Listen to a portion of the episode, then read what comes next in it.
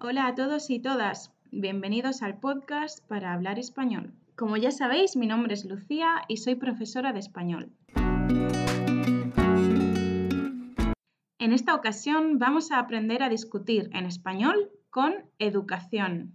Cuando digo con educación, me refiero a hacerlo de forma suave, indirecta, sin sonar agresivos. Entonces, las estrategias y los recursos que vamos a ver ahora para discutir los utilizaremos con personas con las que no tenemos confianza o con aquellas a las que queremos respetar.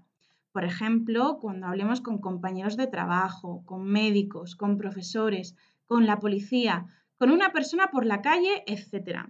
Por supuesto, también los podemos usar con personas de nuestra confianza, como nuestra familia, nuestros amigos, cuando no queremos tener una discusión fuerte, sino simplemente mostrar que no estamos de acuerdo.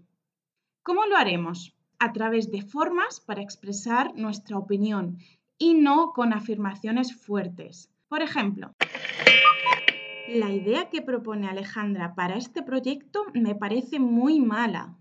A mi modo de ver es bastante buena, resuelve todos los problemas que teníamos. Ana está súper antipática últimamente. Bueno, tampoco es eso. Lo que pasa es que está teniendo mucha presión en el trabajo. Nunca haces nada en casa. Hombre, eso de que no hago nada, siempre barro, friego la casa, bajo la basura. Esas personas no hacen nada útil. A ver, yo no estoy de acuerdo en eso. Me parece que sí hacen cosas útiles, aunque no las entendamos. Este pueblo es horrible. Yo no diría eso. Creo que hay pocas cosas que hacer aquí, pero tiene su encanto. Como veis, el tono también es fundamental. No es lo mismo que yo diga, hombre, eso de que no hago nada, con una tonalidad agresiva, a que diga, hombre, eso de que no hago nada, con un tono más reconciliador. Hemos visto muchas formas para contraargumentar, es decir, para dar un argumento contrario, para discutir una idea, y todas ellas pueden presentarse de forma educada. Resumiendo, son formas como a mi modo de ver, bueno, tampoco es eso, hombre, eso de que, a ver, yo no estoy de acuerdo con eso o yo no estoy del todo de acuerdo con eso, yo no diría eso, etc.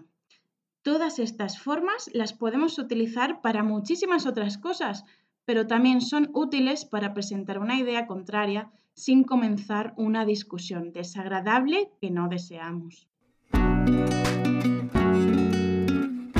Creo que va a ser muy interesante seguir aprendiendo a discutir en español, pero esta vez aprenderemos a discutir enfadados.